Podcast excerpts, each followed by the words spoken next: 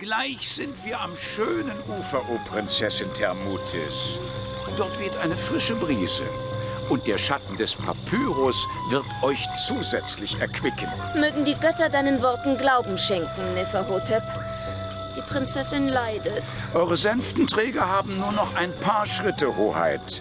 Dann kann sich euer königlicher Leib im Schlamm des Nilgotts baden. Ich bade jeden Tag in seinem Schlamm, o Neferhotep.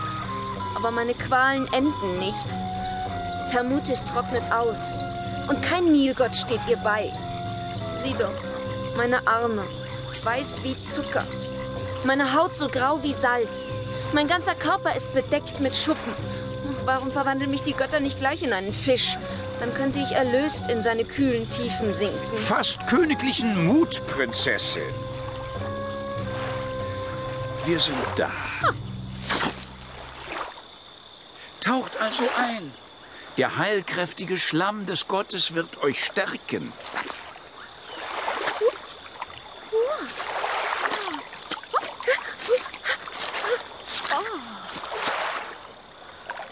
Heil sei dir, Nil, der du mir Linderung verschaffst mit deinem blauen Leib aus Wasser.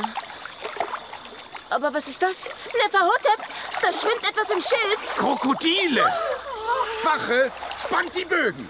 Kein Krokodil und auch kein Nilpferd, Neferhotep. Es sieht aus wie ein kleines Boot. Ein schwarzer Korb. Mit Pech versiegelt. Wache, untersucht das Ding. Ah, ah, es ist ein Geschenk des Nilgottes, Neferhotep.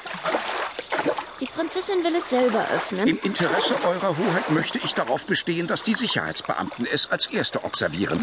Ihr wisst selbst, wie viele eurer Verwandten viel zu früh ins schöne Jenseits gingen, weil sie in ihren bunt geschmückten Körben Klapperschlangen fanden. Und wenn, dann hätte auch die Trockenheit ein Ende. Hoheit, nicht!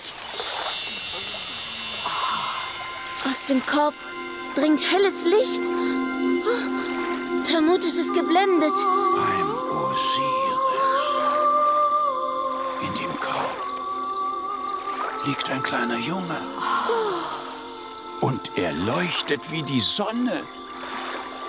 Und sieh doch, Neferhotep. Meine Arme sind nicht länger weiß. Meine Haut ist weich wie Samt. Meine Schuppen